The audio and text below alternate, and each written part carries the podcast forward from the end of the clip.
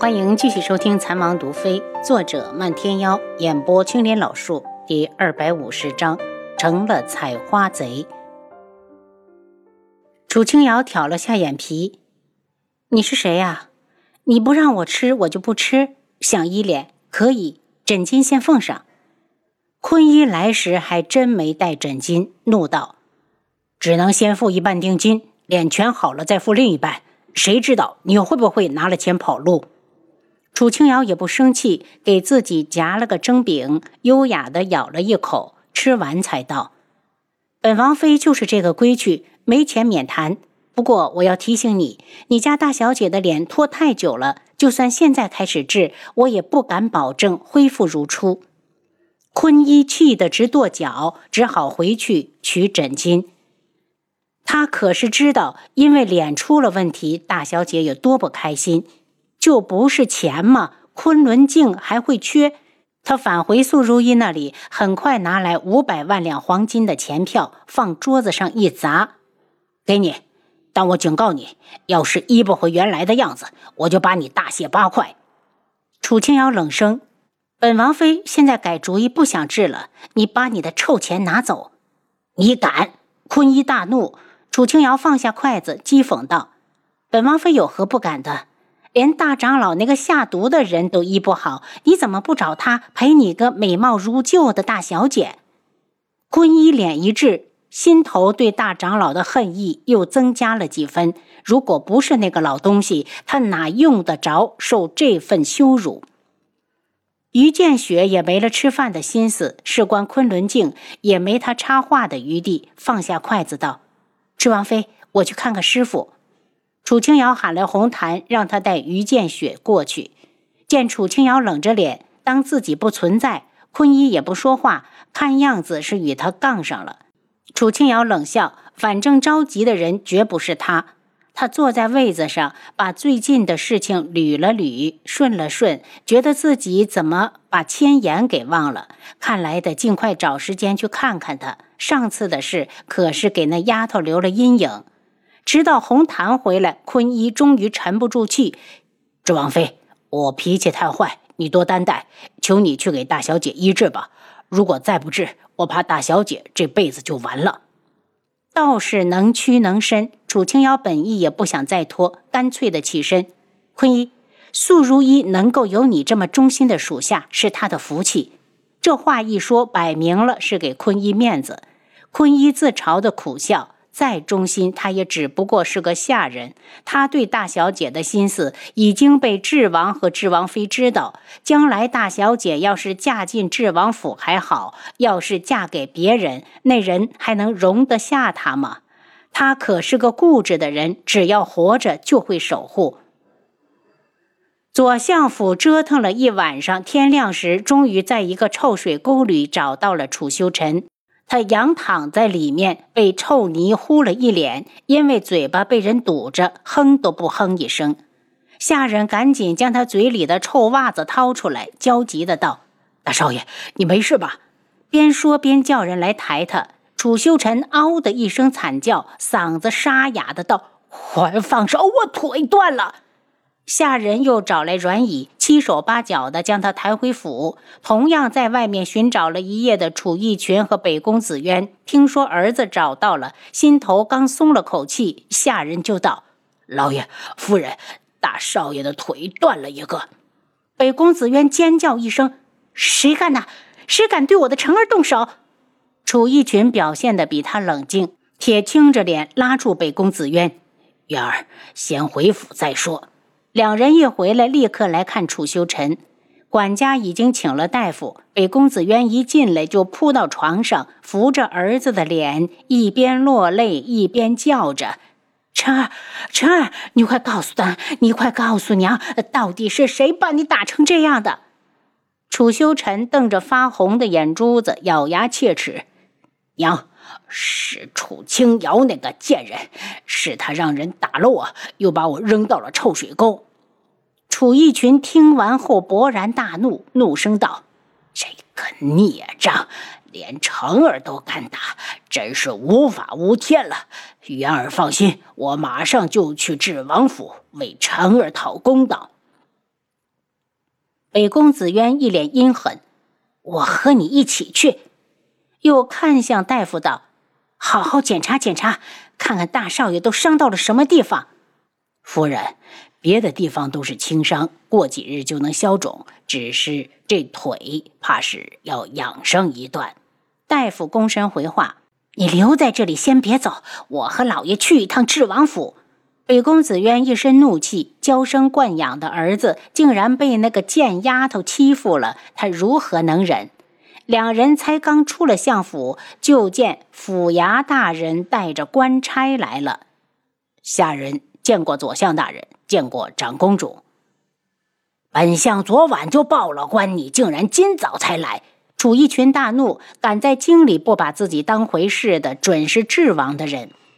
大人息怒，下官一直在破另一个案子，今早才回来。府衙大人露出为难之色，而且那案子与大人您有关。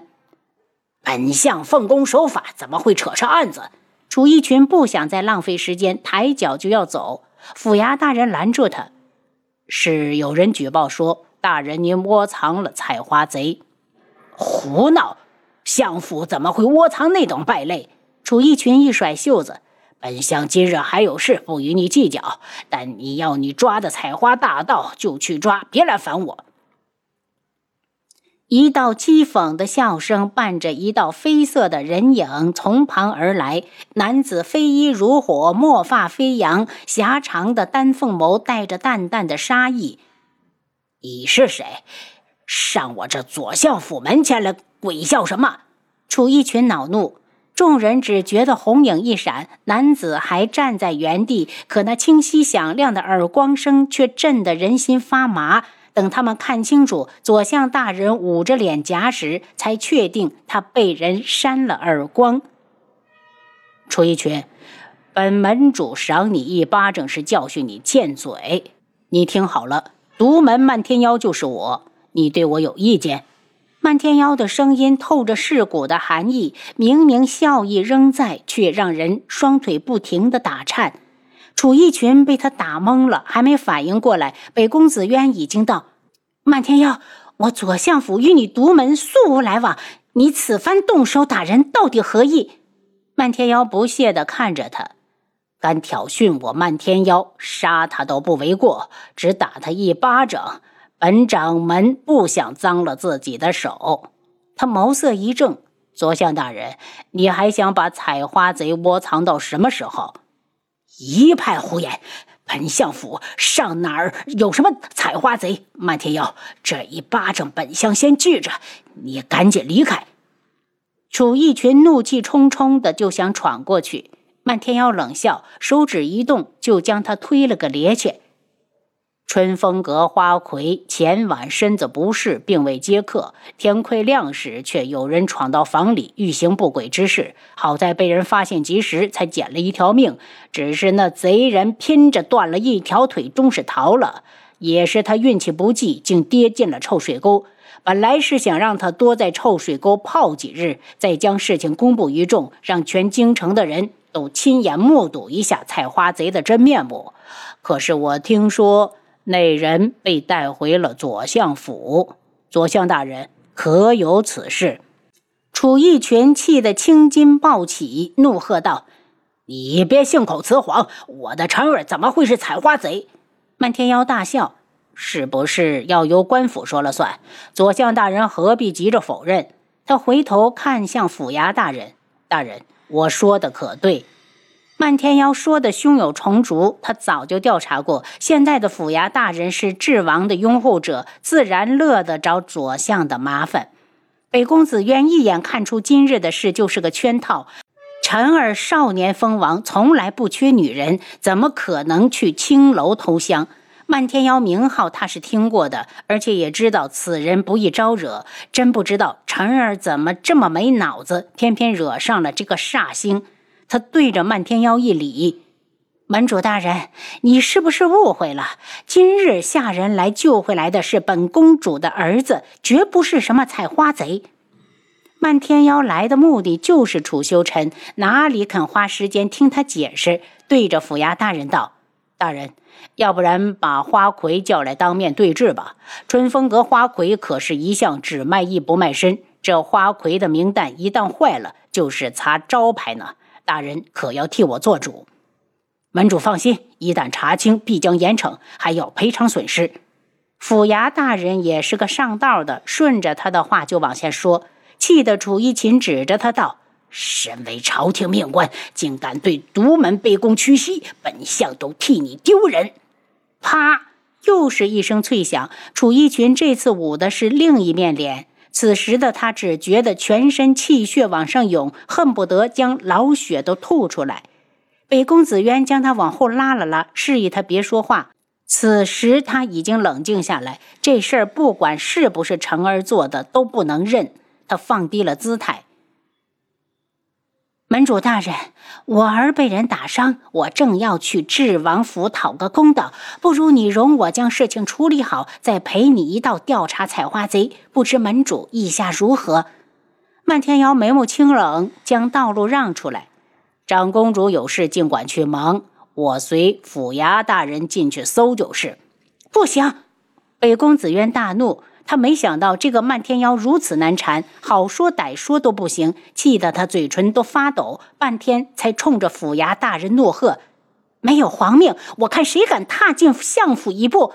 府衙大人对他拱手：“长公主这是要包庇采花贼，不过公主放心，就算采花贼真是令公子，我也会看在公主和相爷的面子上，网开一面，从轻处罚。”北宫子渊满面怒容。我的臣儿家世容貌样样不缺，还会缺女人？你要是长脑子，都不会相信漫天妖的鬼话。您刚才收听的是《蚕王毒妃》，作者漫天妖，演播青莲老树。